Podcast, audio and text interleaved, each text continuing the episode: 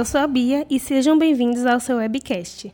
É o podcast do seu web, que é o centro de estudos sobre tecnologias web do NIC BR. Hoje falaremos um pouquinho sobre realidade virtual e para isso eu tô com o Diogo Cortiz, que é um dos especialistas do seu web. Seja bem-vindo, Diogo. Oi, Bia, obrigado pelo convite. E para quem não sabe, o Diogo fez estágio pós-doc em realidade virtual no Laboratório de Inteligência Artificial da Universidade de Salamanca. Eu acho que isso vai enriquecer bastante o nosso papo. E também nós temos o Thiago Mittermeier, que é professor do curso de design da PUC e doutorando no programa de tecnologias da inteligência e design digital, que também é da PUC. Seja bem-vindo, Thiago. Oi, Bia, tudo bom? Prazer estar aqui com você e com o Diogo.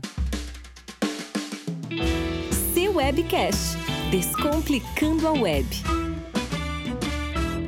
E só lembrando que nossos convidados estão gravando remotamente. É, eu queria começar com uma pergunta feita pelo próprio Diogo em uma palestra na WebBR de 2016, que é como que vocês imaginam que será a interação em 20 anos? Legal. Então, como eu fiz a pergunta né, na WebBR, eu vou pedir para o Thiago responder primeiro. Olha. E depois eu complemento. É, Pegadinha, hein, assim. Diogo? é, é, é, assim, sempre que a gente projeta uma coisa para o futuro, é difícil, né? É difícil a gente ter certeza de alguma coisa, né? Mas algumas certezas a gente tem, né? A gente sabe que o mundo vai ser cada vez mais, te mais tecnológico, né? E que o papel do designer de interação é o quê? É criar soluções para os problemas que a gente tem no cotidiano, né? É, e assim, o que a gente vê de tendência, eu acredito que vai muito para casa inteligente, né, e para o conceito até de smart cities, né, cidades inteligentes. Então, eu acredito que juntando aí até uma, um outro assunto que pode vir um outro dia, que o Diogo também é, é referência, é um pouco a inteligência artificial, né? Então, assim, é, a gente tem um, um, um, cada vez mais o humano vai ter é, a tecnologia ao seu dispor, né? E essas tecnologias cada vez mais vão ajudar a gente na sua, nas nossas tarefas cotidianas, né?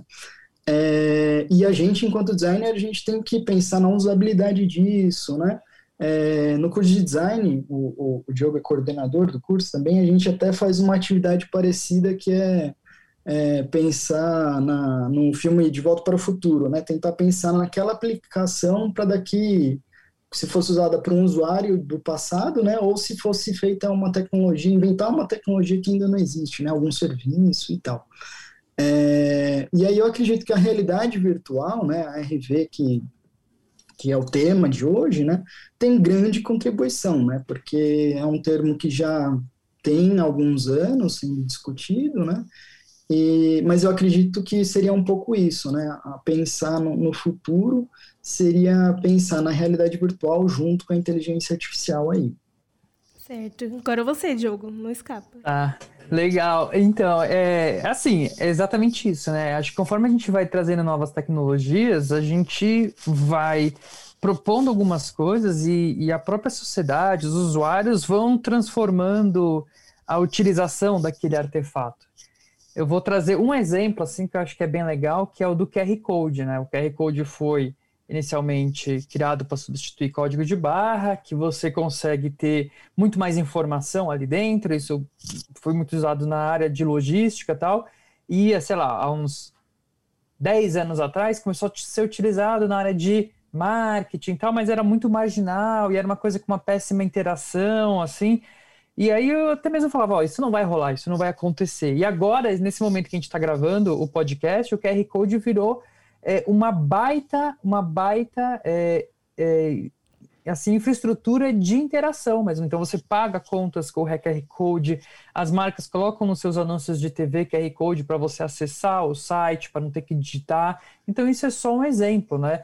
É, mas assim, são outros, outras tecnologias que ainda estão de uma forma marginal na área da na, na sociedade, mas que com o avançar é, da tecnologia, elas vão ficar mainstream, né? Então, o caso da realidade virtual é uma delas, né? Então, uhum. vídeo 360, eu acho que assim, nos últimos três anos, principalmente realidade virtual, ela teve um pico mesmo de, de vamos dizer assim, de engajamento e de é, desenvolvimento e de hype, e agora, nesse momento que a gente está gravando o podcast, já não sei falar tanto em realidade virtual. Mas por quê? Eu acho que aquela tecnologia mesmo de realidade virtual segue aquele modelo da Gartner mesmo, que, ela, que quando uma tecnologia aparece e começa a ganhar atração, ela faz um pico assim de entusiasmo, depois ela entra numa zona de desilusão e aí ela volta já bem estabelecida. Eu acho que a gente está passando nesse momento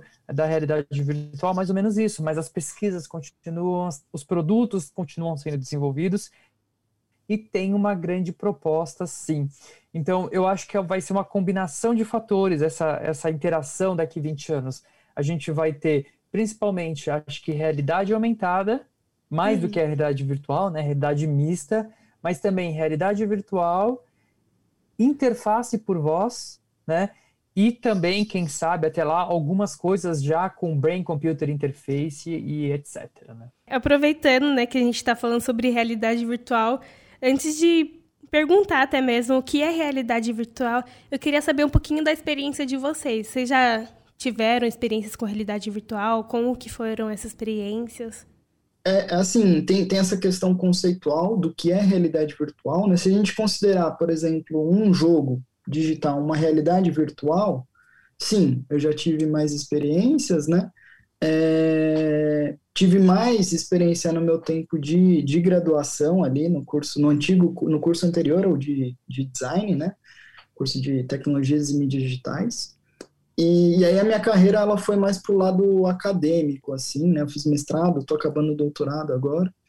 E, e aí a gente, eu tenho esse desafio, né, de criar uma realidade virtual com os alunos nos módulos de, é, de game design, né?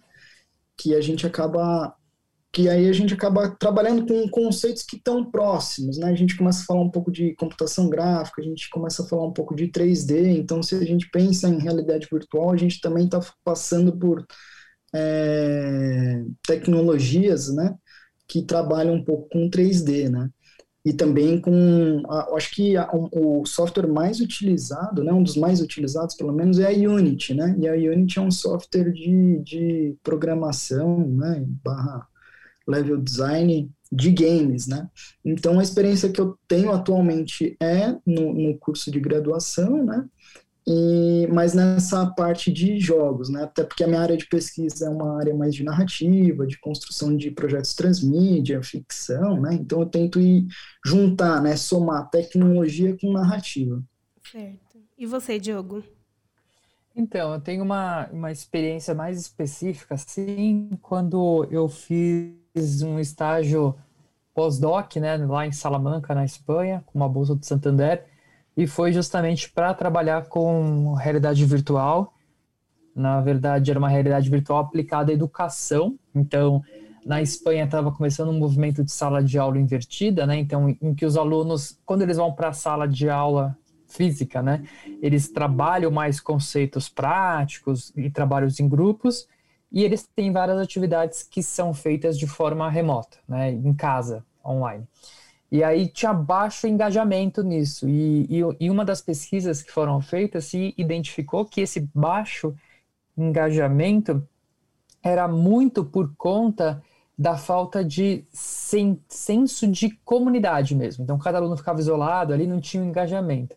Então, a gente fez um projeto experimental né, para criar um ambiente virtual de baixo custo, então a gente usava o Google Cardboard, então os alunos poderiam usar o Google Cardboard, e, e, eles acessavam um ambiente remoto, então da casa deles eles poderiam se conectar a um ambiente, e esse ambiente era controlado pelo professor que também estava remoto, né?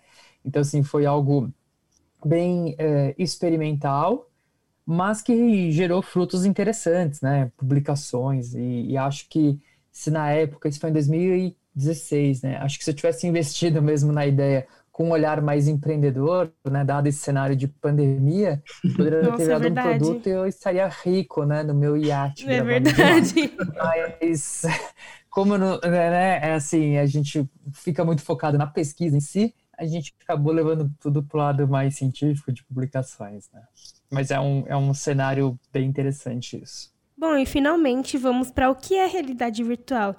E aproveitando que o Diogo falou um pouquinho né, sobre realidade mista, ele citou aí o termo. O que, que é realidade virtual e a diferença entre realidade aumentada e realidade mista? Bom, então eu acho que são muitos termos, né, que se confundem e mesmo na indústria isso também acaba confundindo. Então você tem produtos similares de uma empresa que uma chama de realidade mista, outra chama de realidade aumentada. Né? O que se tem de consenso é, é a diferença entre essas duas e realidade virtual. Então a realidade virtual a gente pode entender como a construção mesmo de um ambiente totalmente imersivo. Então você vai projetar né, a experiência daquela pessoa dentro de um universo que foi criado, que é é computacionalmente simulado. Então, a pessoa coloca um óculos, um, coloca um, um fone, e ela então passa a ter o sentido de presença, essa é uma palavra muito uhum. importante, o sentido de, de presença de estar em um outro lugar, imersa numa realidade que é gerada pelo computador. E diferente da realidade onde ela está fisicamente. E tudo isso por meio dos sentidos, da visão e da audição. Já a realidade aumentada é você projetar elementos virtuais na realidade física por meio de uma tela, né? E essa tela pode ser a tela do celular com a câmera ou pode ser um óculos, mas não um óculos de realidade virtual, um óculos em que você vai ter um vidro assim e você vê as projeções. Então você pode projetar um menu, uma informação ali. E a realidade mista é uma evolução disso, porque a realidade mista ela de certa forma consegue mapear o ambiente e aí esses objetos virtuais e digitais eles passam a interagir com os ambientes físicos também.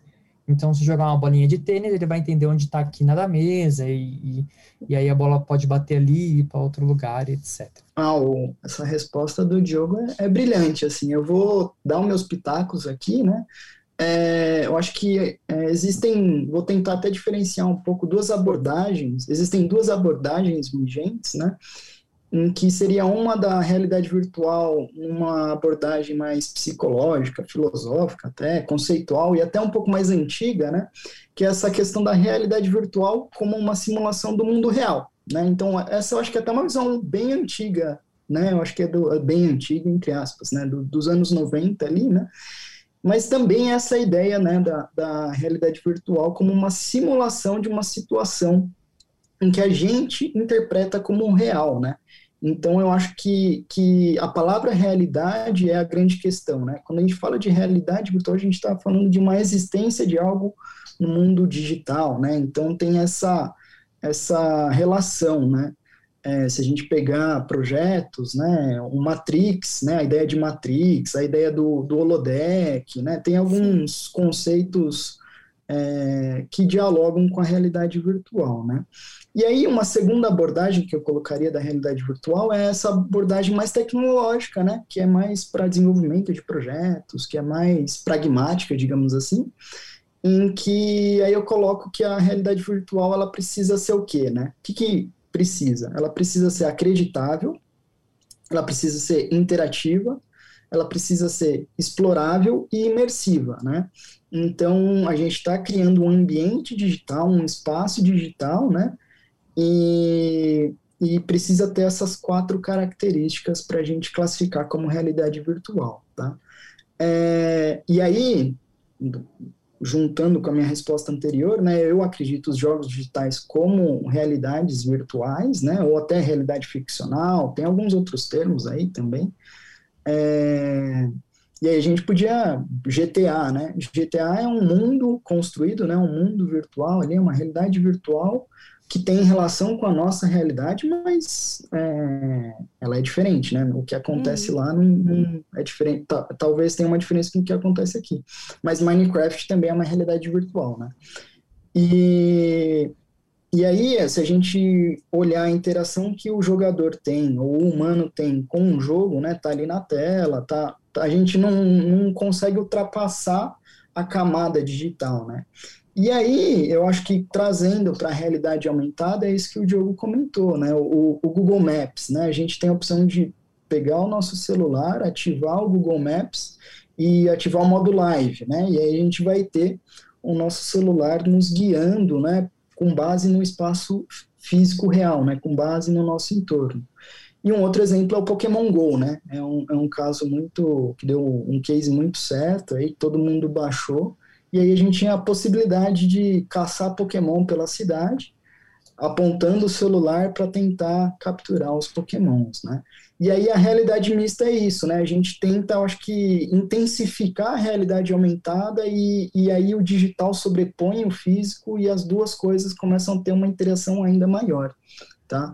É, é essa a minha, a minha perspectiva. E até mesmo voltando, né, o que o Diogo estava falando sobre essa experiência do Munduruku, é, ela foi uma experiência sensorial que aconteceu na WebBR de 2018, acho que foi isso, é, em parceria do Greenpeace com o seu web, para simular as, as vivências dentro de uma aldeia indígena na Amazônia. E nessa época eu ainda não estava no seu web, eu fui na conferência WebBR. Nesse evento eu pude perceber também os potenciais da realidade virtual, né, para além da área de jogos. E essa experiência foi muito enriquecedora para mim, porque eu saí, estava realmente imersa e quando eu saí, eu voltei para a realidade, falei: "Não, quero voltar a viver o que eu estava vivendo naquela experiência, foi muito bom para mim". E vocês acham que a realidade virtual ela tem mesmo esse potencial de trazer a gente para outras vivências e até mesmo tem um potencial além da, da área de jogos? Total, total. O Diogo até comentou aí o, o, a experiência dele né, na educação. A gente tem experiências na área da saúde, com vacina, né? É, para crianças, cria um ambiente em que a criança usa é, coloca um óculos e vê um cenário diferente daquele do hospital, né? Que geralmente as crianças já, já criam uma agonia nas pessoas, né? Uhum. E, e, aí ela vê um, um, um cenário diferente para não associar aquilo, né? Para não associar agulha com dor, com o ambiente do hospital e tal, né? Mas sem dúvida, Bia, eu acho que é, essa questão de você proporcionar que as pessoas podem experimentar realidades diferentes daquelas com as quais elas estão acostumadas, é um diferencial, né? É, é, é, a possibilidade de, de, de você conhecer algo novo e de você até mudar de pensamento, né? Se a gente, se eu não me engano, eu não lembro o nome do case, talvez o Diogo lembre, mas é, isso foi para a esfera política, precisava reunir não sei quantos políticos, eles colocaram óculos para entender a real situação que estava acontecendo, se não me engano, na África ou no Oriente Médio, não me lembro. E aí, nesse, nesse caso, esses, esses chefes de Estado, né, esses políticos, eles, eles puderam visualizar aquilo, né? Eles puderam é, experimentar aquela realidade de, de certa maneira, né? E, e aí isso pode, pode fazer com que a gente tenha mudanças positivas na, na, na sociedade. Você lembra qual case que é, Diogo? Sim, foi um projeto que foi feito durante o, o Fórum Econômico Mundial em Davos, né? E aí era, eles gravaram, na verdade, esse foi um documentário que foi gravado totalmente em 360, né, 360 graus, com câmeras 360 graus, num, num campo de refugiado. E aí eles exibiram, então as pessoas tinham a liberdade de olhar para onde elas quis, quisessem, e aí com o som, né, binaural também, que dá essa, essa experiência muito mais imersiva, a, assim, o engajamento emocional dos, da audiência foi muito maior, então as pessoas saíam é, realmente emocionadas, então conseguiu trazer um engajamento maior para aquela causa também, né, então foi um movimento que eles queriam fazer, porque uma coisa é a gente discutir, saber que existe uma situação no campus de refugiado, uma, uma coisa é a gente só ouvir, uma coisa é a gente ver uma foto, uma, uma coisa é a gente experienciar isso de uma maneira mais imersiva, né? Aproveitando que vocês falaram isso, é, vocês não acham que essa, essa tecnologia ela pode nos levar, por exemplo, a um isolamento? Porque até mesmo na, nessa palestra que o Diogo fez, ele falou um pouquinho sobre isso porque a realidade virtual é experimentada por uma pessoa, por exemplo, no seu óculos, e ela não tem, não se relaciona com outras pessoas, pelo menos as experiências que eu tive. Vocês não acham que isso pode mudar também as interações sociais que nós temos ou ter é, algum resultado negativo em nós ou algo do tipo? Ah, sim, né? Acho que como toda tecnologia, ela é, é uma, uma tecnologia, ela tem o seu uso e seus efeitos, né? Alguns vão entender os efeitos como algo positivo e alguns efeitos podem ser entendidos como um, um potencial desafio que deve ser então discutido. E do ponto de vista da realidade virtual, são vários, né? São vários, assim, são desde a área de neurociência, tá pesquisando isso, até o pessoal de sociologia, psicologia, né? Então, o isolamento é uma coisa, é. Mas, assim, o futuro da realidade virtual, das experiências, vai ser uma experiência imersiva multiplayer, né? Vamos colocar assim, uhum. em que eu vou estar conversando com você de uma outra forma.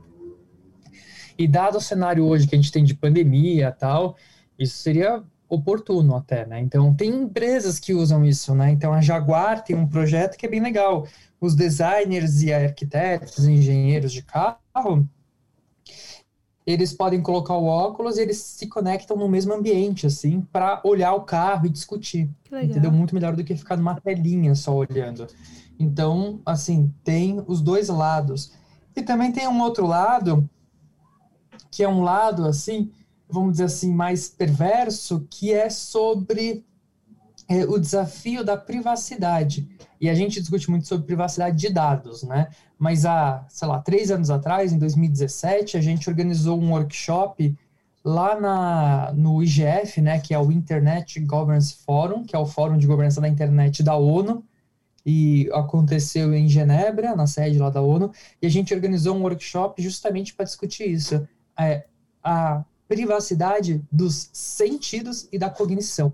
E a gente juntou gente do Japão, né, do, do da Keio University, da OCDE, do W3C, da IBM, para discutir exatamente sobre isso. E na ocasião até mostrei um estudo de um grupo de pesquisadores alemães que eles fizeram assim. Eles criaram uma experiência que era uma ilha, uma ilha mesmo, assim. Você tinha que fazer algumas coisas na ilha, então você coloca, colocava óculos, você entrava naquele universo da ilha. É, então as pessoas tinham essa ilha, só que eles fizeram duas ilhas, tá? Uhum. É, uma ilha, o Sol estava sincronizado com o tempo real da Terra, sabe? Então, com a passagem do Sol na Terra. E o outro, eles aceleraram o tempo do Sol. E as pessoas entravam nessa ilha e elas tinham que fazer umas atividades. Mas as atividades era só um pano de fundo, né? Quando elas saíam, elas respondiam um questionário. E uma das perguntas é: quanto tempo você acha que ficou dentro dessa experiência? E as pessoas que foram para a experiência que o Sol estava sincronizado com a passagem do Sol na Terra, elas respondiam assim muito perto do que realmente era. 10 minutos, 15 minutos, sabe? E o outro pessoal que, as, que teve a passagem do Sol mais acelerada, elas tiveram a percepção de que elas ficaram muito mais tempo. 20 minutos, 25 minutos. Né? Então, ou seja, uma simples mudança mudou toda a nossa experiência, né? Interferiu uhum no nosso processo realmente cognitivo. Então, esses são os desafios que nós temos também. E aí já pega o sentido de presença, né, que você tinha falado no, no começo, né? Exato, exatamente. Eu concordo com, com você, Diogo. Eu acho que é uma barreira, né? Essa, a maioria dos projetos tende a individualizar, né? Tende a ser uma pessoa interagindo em um ambiente digital ali, né? E a gente e aí a, o desafio é realmente criar um ambiente com mais pessoas interagindo, né? É, mas eu acredito que também essa questão do distanciamento das pessoas, né, é, seja até uma questão humana nossa, né? A gente procura interação social conforme as nossas necessidades, é né? né? Então eu acho que, que são, são duas, dois lados aí.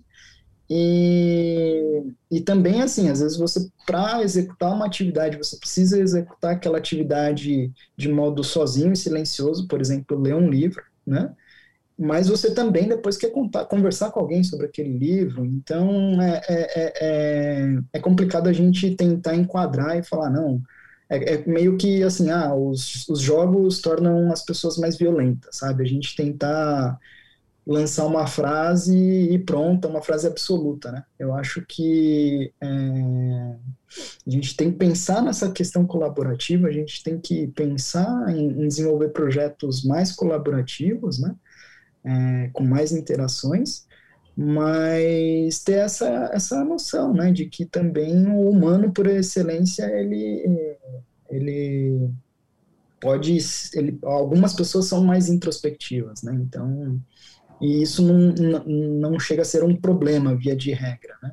Só quando um estágio muito alarmante, assim. Eu acho que vocês acabaram de falar também um desafio, né? Que é essa interação social.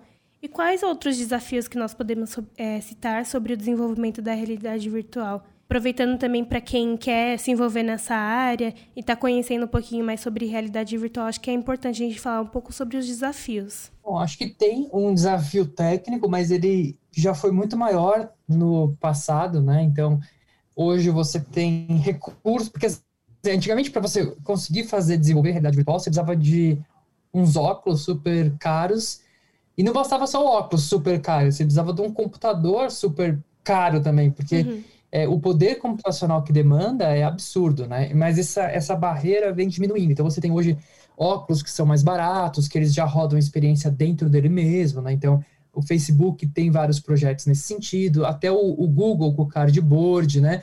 Então as barreiras elas vêm diminuindo. Ainda exatamente existe alguns desafios de interação que está tá exercendo começa a aparecer vários estudos nesse sentido, né? De tipo como que funcionaria um menu adequado, né? Então tem esses desafios, mas faz parte, né, dessa nova tecnologia. Mas acho que o principal é que aquela, é aquelas barreiras técnicas e tecnológicas elas vêm diminuindo, né?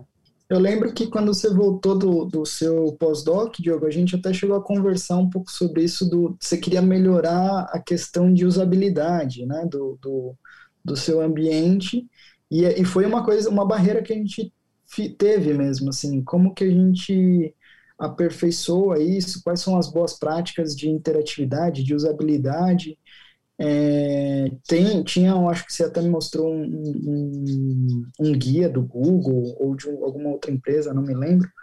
É, mas eu, eu acho que tem um outro desafio também, que é assim, é, geralmente a gente tem que parar o que a gente está fazendo para utilizar né, um óculos, a gente tem que, a gente ainda precisa estar em um ambiente preparado, a gente ainda precisa ter a tecnologia disponível, né? E, e, por outro lado, eu acho que o desafio é exatamente esse: como a gente torna a realidade virtual, né, é, ou a realidade aumentada, como algo cotidiano, né? Como que as simples tarefas que a gente realiza no dia a dia podem ser feitas com realidade aumentada? Voltando talvez para a nossa primeira pergunta, né, do, do futuro. O que, que a gente pode fazer hoje com realidade virtual, com realidade aumentada, é, de modo eficaz, de modo prático, sem tanto esforço, é, sem tanto gastar tanto dinheiro, talvez, sem tanto tantos recursos tecnológicos, né? O que que falta, né? Talvez. É, e, e, aí uma outra questão que eu coloco é assim, é, área de jogos, área de, de artes digitais, né? São áreas que proporcionam experimentação, então talvez por isso que o boom, né, de, de RV e RA nessas áreas, né? E, mas essas áreas até que conseguem monetizar um pouco esses projetos, né? Agora pensem, tô, tô aqui colocando em debate, né? Não tô, tô pensando. É, como que a gente faria para um projeto de RA ser rentável, né? Em termos no, no nosso sistema capitalista em que vivemos, né? É, sendo que a gente é, é injeta muito dinheiro para desenvolver tais projetos, né? Na educação, outro exemplo. Então, assim, eu fico na dúvida de que eu fico com um pouco o pé atrás que assim os projetos existem, a gente utiliza, mas parece que eles não têm uma continuidade, parece que eles não conseguem é, permanecer, né? Parece muito um, um, uma oportunidade, uma experimentação e acaba, né? E já trazendo para a web, né, que é o assunto que a gente sempre procura trazer no nosso, no nosso podcast, qual a relação entre a realidade virtual e a web? E como que isso pode mudar a experiência do usuário e até a forma que nós navegamos na web? Essa é uma pergunta bem importante que está relacionada com a anterior, né? Porque eu falei assim que há uma barreira de entrada, então o óculos é caro e os equipamentos também eram caros, isso vem diminuindo, e isso tende a diminuir ainda mais com a web. Por quê? Hoje, se você vai desenvolver um sistema de é, realidade virtual, você vai desenvolver ele standalone, que a gente fala. Ele vai rodar naquele computador, você precisa instalar, fazer download e tal, instalar como se fosse um software mesmo. E há uma proposta dentro do W3C, o W3C é o consórcio web que cria os padrões, e tem até um grupo de trabalho mesmo, que é o Immersive Web, que é levar a realidade virtual para a web. Então, hoje já está sendo desenvolvida uma API que faz a comunicação do navegador diretamente com o óculos. Então, você pluga o óculos, o navegador já reconhece e já começa a renderizar para o óculos. Então, no futuro, o que se espera é que você vai acessar um site e, na verdade, você já vai entrar numa realidade virtual. Então, isso pode facilitar muito o processo de desenvolvimento, mas também vai eliminar várias barreiras e fricções de uso. Então, vai melhorar muito a experiência do usuário é, de quem está se conectando ali com o ambiente. Eu concordo com você, Diego. Eu acho que a questão, né, igual eu comentei, a gente pensa em um ambiente virtual, um ambiente digital, a gente vai estar tá falando de modelagem 3D, que são coisas pesadas, objetos tridimensionais, né? E, e a maioria do, do, das formas que a gente faz isso hoje é exportando e rodando um API na, na, no navegador. Aí tem navegador que aceita, navegador que não aceita, usuário que instalou tal API ou não, né? Tal extensão. Enfim, talvez eu acho que nessa direção da, da web tentar entrelaçar, né? Conseguir unir é, ou inserir os recursos de 3D de modo mais é, não tão pesado, né, que não exija tanto da conexão das pessoas, né? Eu acho que vai por aí, mas quando, quando a Bia fez essa pergunta, eu lembrei também do, do início da, da web ali, com o Ted Nelson, né? Ele tinha o projeto do Chanud Space, um, a ideia dele de, de, de web, né? E era um pouco é, por que eu trago isso? Né? Porque ele pensava nesse espaço, né? ele pensava na ligação da web é, como um espaço de conexão em que tudo está conectado. A web é assim, né? Todos os links conectam as coisas, os nós e tal. Mas a visão dele que ele tinha, né? Não foi algo que, que vingou, né? Até o final, mas é, é, é um conceito que, que é bem interessante para a gente pensar nessa questão de do ambiente digital na web. Antes de acabar e irmos para o quadro de dica, eu queria que o Diogo contasse um pouquinho da experiência dele com o projeto de realidade virtual e vídeo 360 que ele teve com o Soeb. Explicando melhor, em 2017 o Soeb começou a estudar um pouquinho sobre o vídeo 360 e como ele pode se tornar um conteúdo é, afetivo para a criação de novas abordagens de, de, storytelling. E tudo isso relacionado com a web também, né? E nesse caso o Diogo foi para Mumbai, é, na maior lavanderia de céu, a céu aberto, para investigar um pouquinho sobre a tecnologia de vídeo 360 e a relação com a realidade virtual e a web. Eu queria que o Diogo contasse um pouquinho mais como foi a experiência é, eu acho que vocês podem acompanhar esse conteúdo no site do seu web, procurando pelo Google mesmo ou pelo site do seu web, você encontra sobre esse projeto. E é muito legal você ver e ter essa interação, ver essa interação que eles tiveram. E, Diogo, conta um pouquinho, né? Te dar essa abertura. Ah, legal. Então, foi um projeto que foi com, ah, em parceria com o Departamento de Comunicação lá da Universidade de Mumbai, na Índia.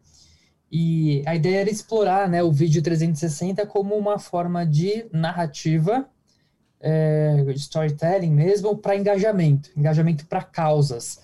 E o que acontece é que existe né, em Mumbai uma assim numa área numa área residencial que é muito cara, assim, extremamente cara, é, cercado por hotéis tal, uma pequena região, assim como se fosse é, uma favelinha mesmo, cercada por muros só que ali, a, apesar de na Constituição né, da Índia a casta já ter sido retirada, ainda tem uma, uma, uma, forte pressão social. E existe uma casta, né? Existia uma casta que é a, a, a casta Adobe, que era a casta de lavadores. Então é uma comunidade pequena, uma favelinha dessa, dessa casta Adobe, que aí chama nesse né, espaço Adobe Ghat, é, que é a maior lavanderia ao céu aberto. Então, assim, são vários barraquinhos com é, uns tanques na frente. Eles ficam lavando roupa, o, o, assim, dia e noite para todo mundo, assim, para hotéis de luxo, para marcas, para restaurantes. Então, o processo ali é de realmente é, lavar, só lavam, né, dentro daquela, daquela, daquela comunidade. E foi mostrar um pouco do dia a dia. Então, a gente usou a tecnologia de realidade virtual, mas aí mais especificamente de vídeo 360. E ainda dentro desse processo, ainda também é, contemplou né, a implementação de um, de um browser, de um browser não, mas de um player de vídeo 360 direto no navegador. Então, quem quiser assistir isso pode acessar o labiweb.seuweb.br, porque lá é possível acessar toda a experiência mesmo. É, vocês vão ver pelo próprio navegador, né? Quem tiver o óculos depois pode baixar a experiência, mas pelo próprio navegador você consegue ir com o mouse navegando de forma 360 nesse conteúdo. E agora sim, vamos para o quadro de dicas. O quadro de dicas é uma, um pedaço do podcast que a gente separa para dar uma dica para quem está nos ouvindo. Então, Thiago, você tem alguma dica? Mas eu queria uma dica bem rápida, assim, que a gente já tá batendo no nosso tempo. Tá, eu vou indicar um filme, tá? Que é o filme Existenze, do David Cronenberg, em que ele brinca com essa questão do que é real e do que é virtual barra digital. E você, Diogo, qual é a sua dica? Tá, então eu vou dar uma dica diferente. É, eu vou recomendar um livro, que é o livro Chantaran, que é um livro que não é de realidade virtual, mas é um, um livro sobre a Índia, assim. E é um livro que realmente, assim, tem poucos livros que você guarda aquela pessoa, quando a pessoa perguntar qual livro assim te marcou a vida. E esse livro é um deles. E para todo mundo que eu indico, depois a pessoa vai falar: "Nossa, esse livro é realmente incrível". Então fica a dica, Chantaran, tá? Com SH. Obrigada. E a minha dica é eu queria deixar um site, na verdade, é para você testar as cores que são é, acessíveis quando você vai fazer um site ou criar um layout e o nome dessa ferramenta é Color Contrast Checker.